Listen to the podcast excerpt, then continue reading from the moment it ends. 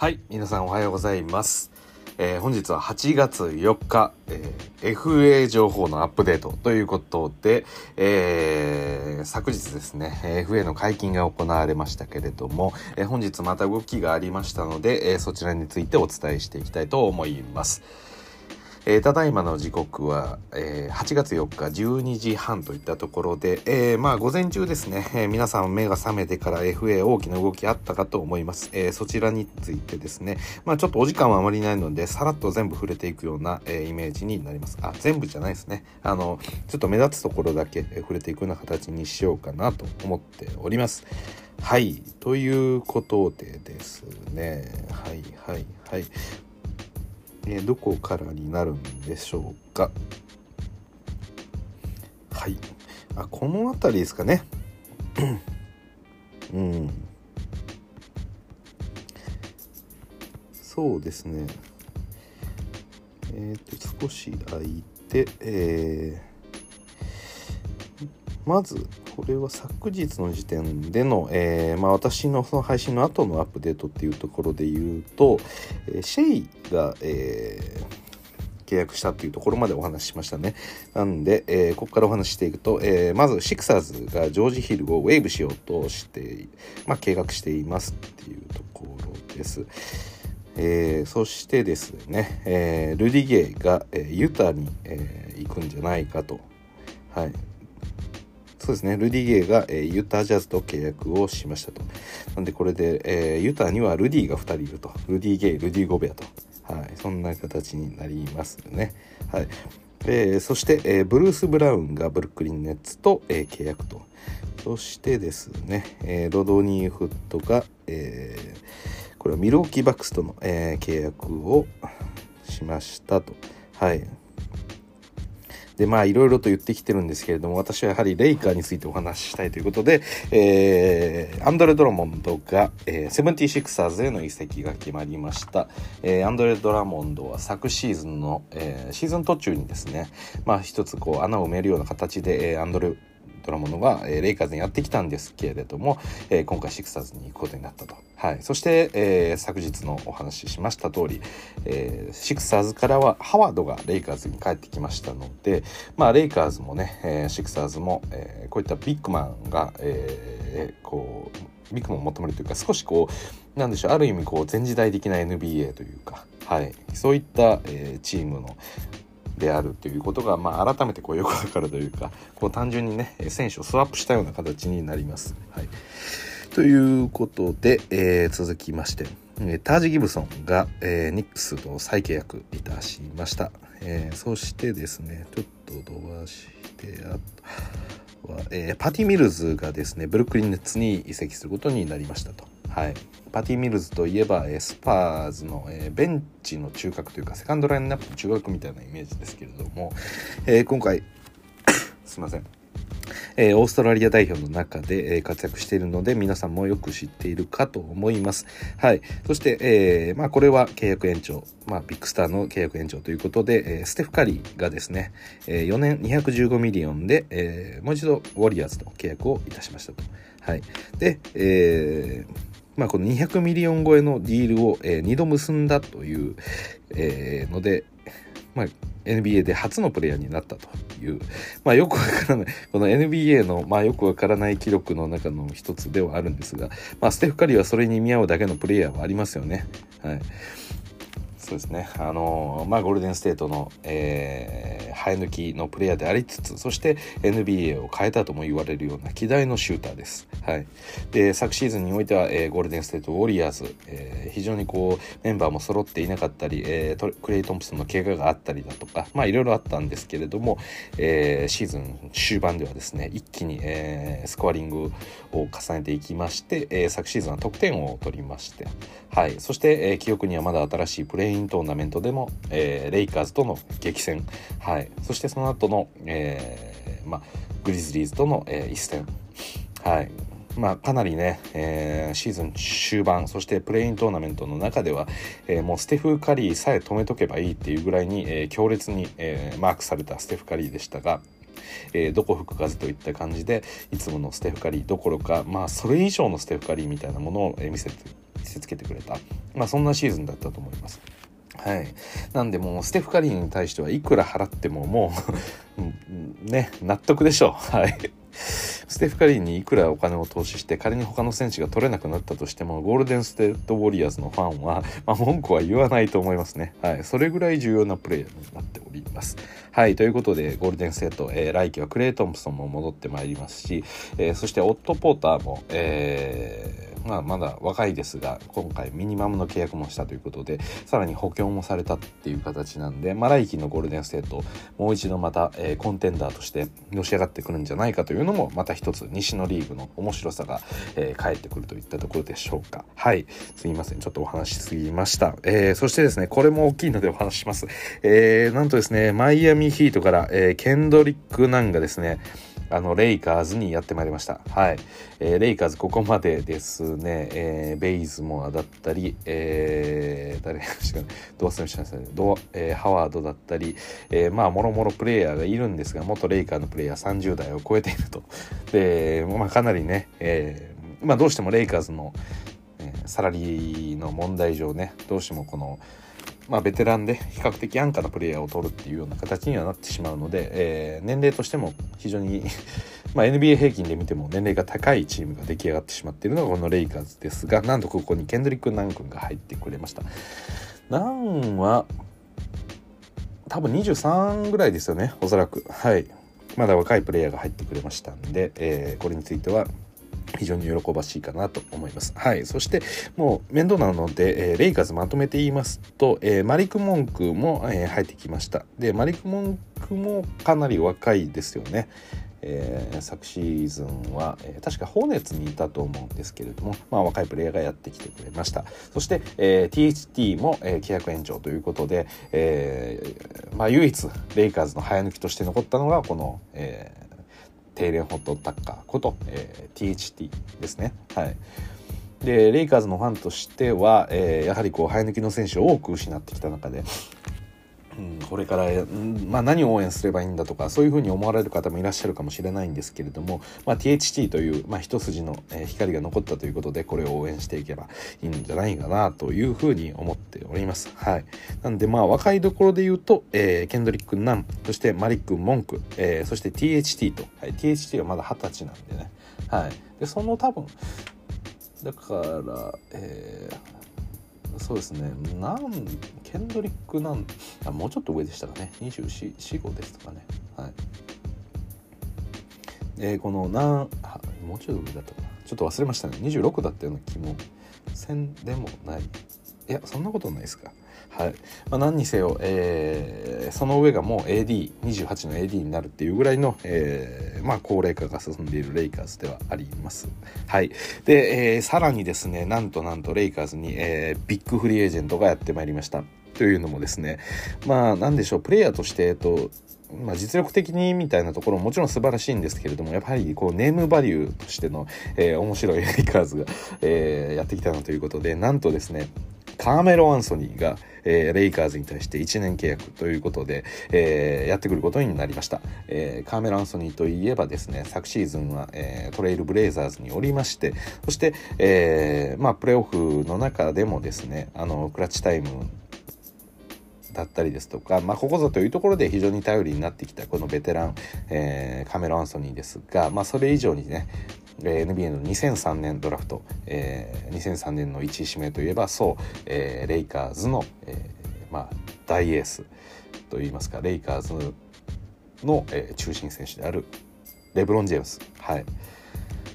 レイカーズ、そうですね。レイカーズというよりも、まあ、NBA をここ牽引してきた、えー、レブロン・ジェームスが2003年ドラフトの1位でしたが、えー、まあ、同じ年にね、えー、このドラフトされた、えーカーメロとは実は同期になりますと。はい。で、えー、まあ両者はね、えー、まあ、若いうちからですね注目されましてでその2003年のレブロンルーキーシーズンにおいては、まあ、ある意味カーメロ・アンソニーの方がパフォーマンスは良かったんじゃないかなっていうことも言われるぐらい、えー、カーメロという選手は素晴らしい選手ですと。そして、えー、まあニューヨークニックスだったりですとか、まあ、いろんなところを、えー、行き来しましてでまあなんでしょうそろそろシーズンもうキャリアも終わりかなというところでしたが、えー、カーメロはですねまだこうなんでしょう体をもう一度作り直してそしてこのブレイザーズの中で、えー、もう一度ベテランとして輝きを見せた、まあ、そんなプレイヤーとなっておりますが、えー、レブロンとはですね同期なのでなかなかこう比較されることも多かった中で、えー、今回ようやくようやく、え、レブロン・ジェームズと同じチームで戦うということになりました。で、えー、同期で比較され続けてきたとは言ったんですけれども一応個人的なところで言うと、えー、仲はいいらしくてですね。まあいろんなシーンでねよくカーメロと、えー、固く抱き合ったりですとかまあ有名なところで言うとバナナボートフレンズみたいな形で言われますけれどもまあ以前このえー、クリス・ポールだったりですとかあとウェイドだったりっていうところと仲が良くてバナナボートにこう乗ってるような写真が、えー、上がっていったりっていうこともあるぐらい、まあえー、カーメロとは、えレブロンこは親交が深い2人でございます。はい、そして、えー、カーメロはですね先ほど私、えー、高齢化が進むと言いましたが、えー、レブロンと同期でありながらも確か1歳年上なので、えー、今37になるんですかね。はい、といった感じになっております。はい、なんでまあレイカーズね、えー、ちょっと実際のところこう走れるのかみたいな話もありますし、えー、まあ、これまで培ってきたこの、えー、ディフェンシブアイデンティティっていうものは、まあ、もう一度ゼロから作り直すようなイメージにはなるんじゃないかなと思います。はい、なんでまあレイカーズの形としてはやっぱり大きく、えー、変わることになると思います。はいまあ、優勝したシーズンそして、え、昨シーズンのところも含めて、え、まあ、昨シーズンってある意味優勝シーズンのこう焼き直しというか、うん。まあ、契約上ね残ってもらえないプレイヤーを入れ替えるっていうようなところも、えー、非常に意味として多かったんですけれども、えー、それで例えば昨年のそのロンドンの役割を、えー、シュルーダーに引き継いだりですとか、え、そして、え、ハワードの役割をハレルだったり、えー、マルク・ガソルっていうところに求めたりはしたんですけれども、まあ、それがうまくいかなかったということで、まあ、基本となるそのハワードを戻した中で、えー、カーメロだったりウエストブルックだったり、えー、新たなプレイヤーが入ってきましたただ、えー、そういうペリメーターディフェンスというんでしょうか、えー、カルーソだったりですとか、えー、KCP といったプレイヤーがいなくなったんで、まあ、この辺りのディフェンスをどうしていくのかというのも非常に大きなところとなります。はいそして、そしてまた、えー、大きなフリーエージェントのお話で言いますと、えー、スパーズのデマ・デローザンがですねえ、3年85ミリオン、これでまたシカゴに行くことになりました。えー、これでですね、シカゴ、今回はかなり、え補強が手厚くされているといった印象で、まあ、東の中でも面白いチームに上がってきたんじゃないでしょうか。今年のプレーオフっていうのも大きく見据えてるかと思います。はい。では、では、お次がですね。あイシュ・スミスが、えー、ホーネッツに行きましたね。ウィザーズのイシュ・スミス。あこうなってくるとポイントガードはどうするんでしょうか？ハウルネトポイントガード。それ以外ウィザーズって今入ってましたっけ？ウエストブルックが、えー、レイカーズに来てそしてイシュもいなくなるとなるとどうでしょうか？はいちょっとそうですよねラスのトレードには、えー、ハレルクズマ、えー、そして KCP なんでポイントガードのポジションがいないように思えるんですけれども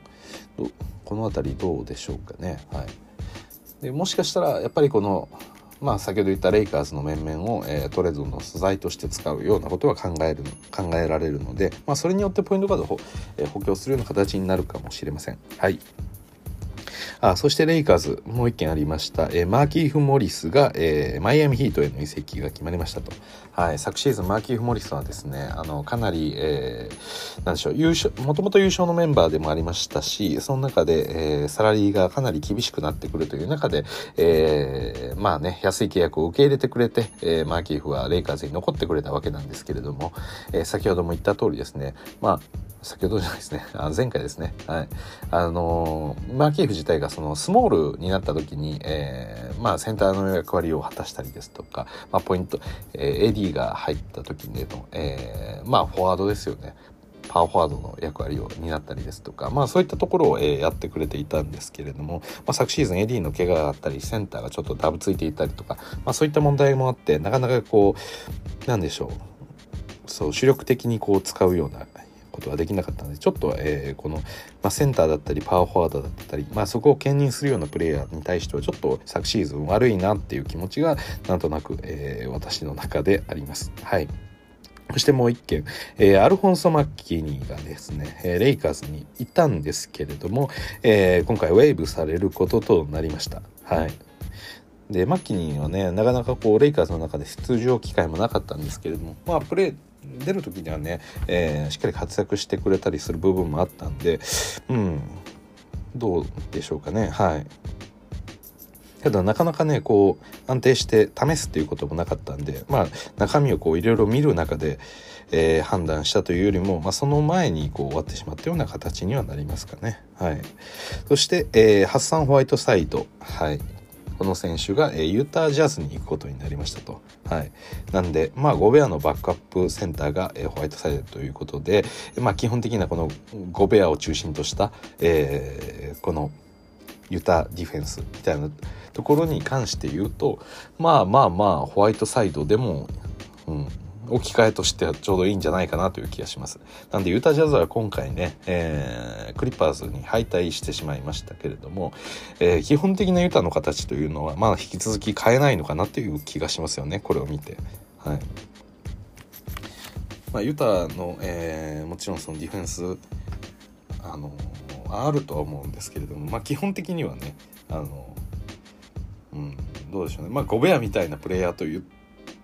言ってしまっていいか分かんないですがまあまあまあ似たようなプレイヤーであることはそうだと思うんで。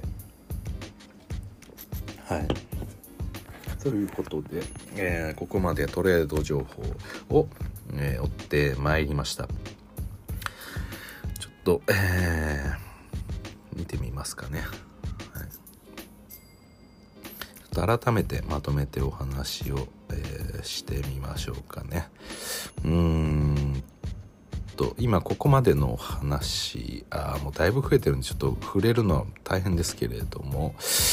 どこまあレイカーズだけお話ししておくと、えー、まあ今回入ってきたのがアリーザ・エリントンと、えー、ハワード・ベイズモア、え、カーメロそしてマリック・モンクに THT にケンドリック・ナンと。はい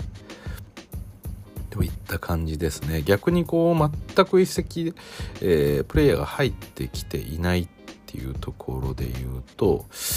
えー、どこでしょうかね。うん。メンフィスとかボストンとかは多分動いてないですよねほとんど。うん。そんな印象があります。はい。そうですね、でゴールデンステートの方もまあ何人かプレイヤーは入ってきてるんですがまあ一番大きいところは先ほど言ったステフとオット・ポーターですよね。はい。うん。そうですね。他大きな動きあったのはやっぱり、まあ、今回この FA の中で動きが多かったのが、まあ、レイカーズ。そして、えー、マイアミも多く獲得しましたよね。はい、カイル・ラウリー。そして、えー、とあと誰が PJ タッカーですかね。えヴィンセント・マーキーフ、えー、ロビンソンストラス、えー、デドモン。この辺りがマイアミにまあ入ってきたと。はい。そうですね。まあそんな形でしょうか。はい、昨シーズン一応ね東の1位は、えー、セブンティシクサーズ。として、えー、レギュラーシーズンを終えたんですけれども、まあ、今のところ、えー、新たに補給したプレイヤーっていうのはコルクマズとアンドレ・ドラモンドのみという形になります。うん。どうでしょうかねこれは。うん。シクサーズ昨シーズンですね、うん、まあちょっとベンシモンズ問題をどうするかっていうことにはまあいろいろと動きづらいところもおそらくあるんでしょう。まあコルクまずはまあ単純な、えー、単年の延長契約ですしそしてドラモンドに関してはまあハワードが抜けた穴をまあ一旦埋めてるっていうようなまあ印象ですよね。うん、とりあえずでかいセンターがいないとあのねえーやっぱりこう成り立たないっていう部分があるんで、まあ、センター自体を、えー、まあ、補給したとそれだけっていう感じなんでほぼ動きが、うん、ないような状況ですねやっぱりベンシモンズどうなるのかっていうところが、えー、最大の争点であってそれ次第によってはまた一気にこうメンバーもやっぱり変わってくるんじゃないかなという気もします。はいそうですねまあどちらを選ぶかということですよね。えー、まあもともとシクサーズは、えー、ベンシモンズ体制にするのかもしくは、えー、このエンビード体制にするのかそして、えー、一応回答としては2人で、えまあ、2大エースっていう形でビッグデュオみたいな形でやっていこうというふうには言ってましたが、えー、昨シーズンのこのベンシモンズの活躍を見てやっぱりそれでは、え、いられないような気もしますね。はい、もうね、エンビード自身もインタビューで直接ちょっとベンシモンズに批判的なことを、えー、言ってしまうような場面も出てるんでやはりこうなかなか難しいんじゃないでしょうかただまあベンとしてはね別にどこでもあの欲しいチームあると思うんで、はい、ただエース級として中心に据えるっていうことに関しては少しこう、うん、悩ましいものもあるっていう感じですからね。うんそうですね。まあそういった形でしょうか。はい。そうですね。なんで、えうんなかなか難しいところはありますね。ま、なんでこう西の、えー、大きなところ、えー、まあ、今シーズンの、まあ、現時点でのですけれども、はい、この西の、まあ、強豪になってくる可能性があるのは、まあ、レイカーズは、えー、ちょっとかなりエンターテインメント性が高いので、まあ、本当に何とも言いづらい部分はあるんですが、まあ、レブロンがいるチームではあるので、まあ、間違いなく上の方には来るはずでしょうと。はい。そして、えー、あとはですね、先ほど言いましたゴールデンステートウォリアーズ、はい、クレーの復帰もありますし、えー、ステフも契約延長した中でさらにオット・ポーターも、えーまあ、ミニマムといった形で、まあ、何としてでもゴールデンステートに入りたいっていうような、まあ、そういった要望がオット・ポーターの中にあったらしくて、まあ、他のチームからより良いオファーを出されても、えー、ゴールデンステート自体はねあのリーグでもナンバーワンの、えー、サラリーを支払ってるチームで、えー、タックスすら払っていますね。はい、要ははいまあ、そういった、えー、かなり、えー、財政状況といいますか、えー、圧迫しているようなチームにはなるんで、うん、ここに入るには、え、相当な、まあ、ある程度の、え、サラリーを抑えなきゃいけないんですけれども、まあ、そこをミニマムでもいいっていうぐらいで、えー、オートポーター取りに行ったんでちょっとこれに関してはかなり強くなってしまう、え、懸念があります。はいやっぱりねこのまだ20代確か夫は2728とかですけども、まあ、それぐらい若くて、えー、生きのいいプレイヤーがね、えー、こういったミニマムとかで契約をしだすと、まあ、ちょっとまた一つ、えー、違った、えー、潮流がこの NBA の中にも生まれてくるんじゃないかなという気がします。はいそして一応、えー、今回、えー、NBA ファイナルまで残りました、えー、フェニックス・サンズに関しては、えー、クリス・ポールが延長と、そしてペインも延長、そしてマギーが入って、えー、といった形になりますとかね。はい。なんで、えー、まあね、フェニックスとしては基本的にはそこまで大きく変わらずといった形です。そしてセミカンファレンスファイナルの、クリッパーズに関しては、ここはまだ動きがほとんどないですね。バトゥームの再契約ぐらいなんで、まあ、カワイ・レナードのフリーエージェントがどうなるかっていうところ、まあ、おそらくクリッパーズには戻りますが、どうなるんでしょうかというところ、やっぱり河合くんはね、前回もそれで、移籍をしてる部分があるんで、皆さんちょっと注目してるところではないかなと思います。はい。そして、えー、そこと戦いました、えー、ユタ・ジャズ、えー、ここはコンリーの、契約延長とルディ・ゲイのみということで、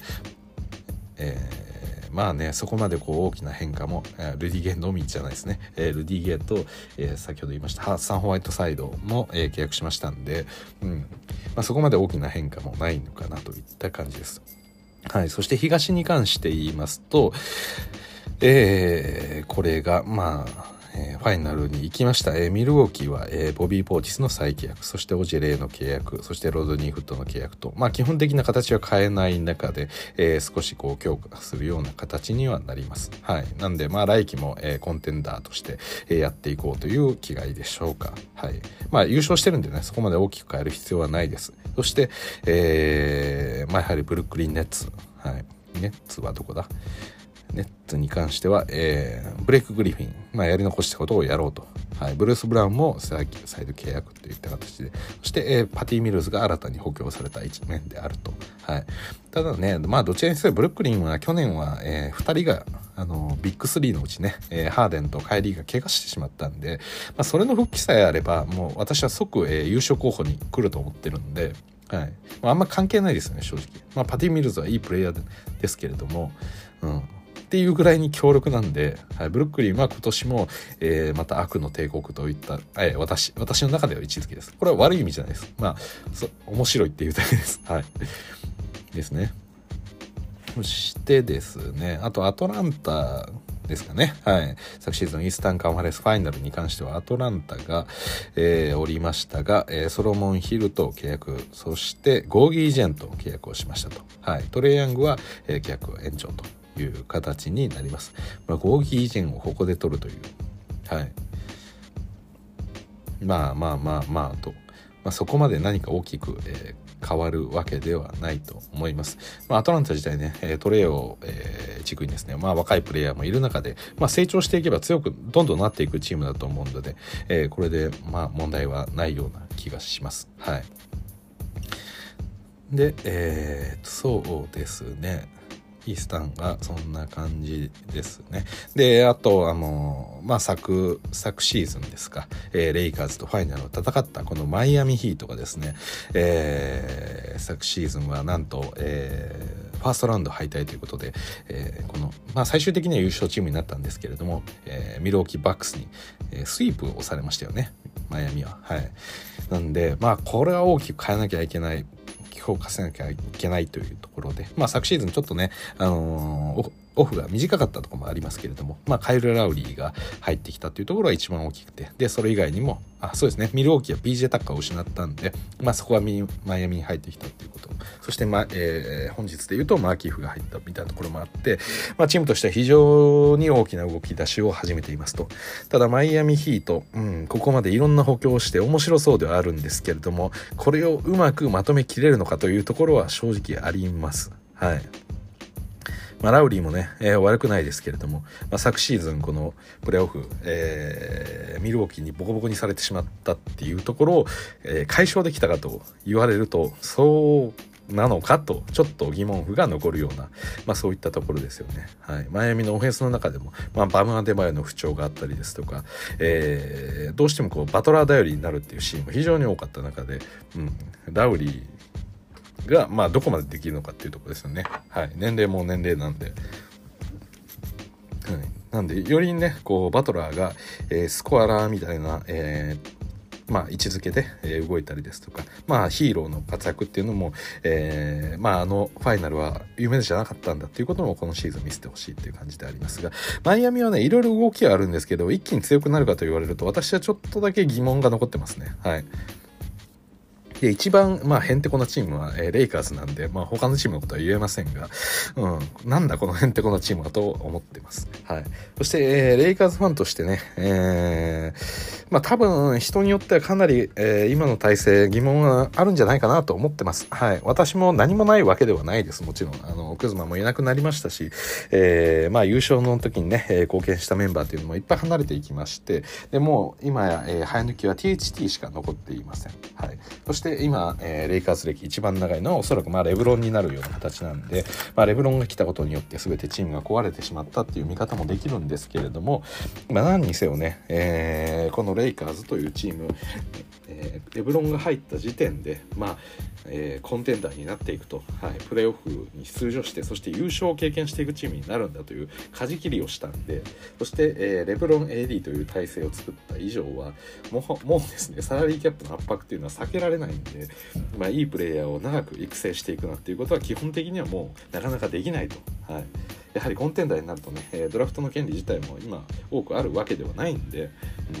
そうなってくるとやっぱりこのベテランミニマムを獲得して、えー、補強していく。そしてシーズンが変わるごとに単年契約なのでまた、えー、入れ替えていくというような、まあ、そういう動きになってきます。はい、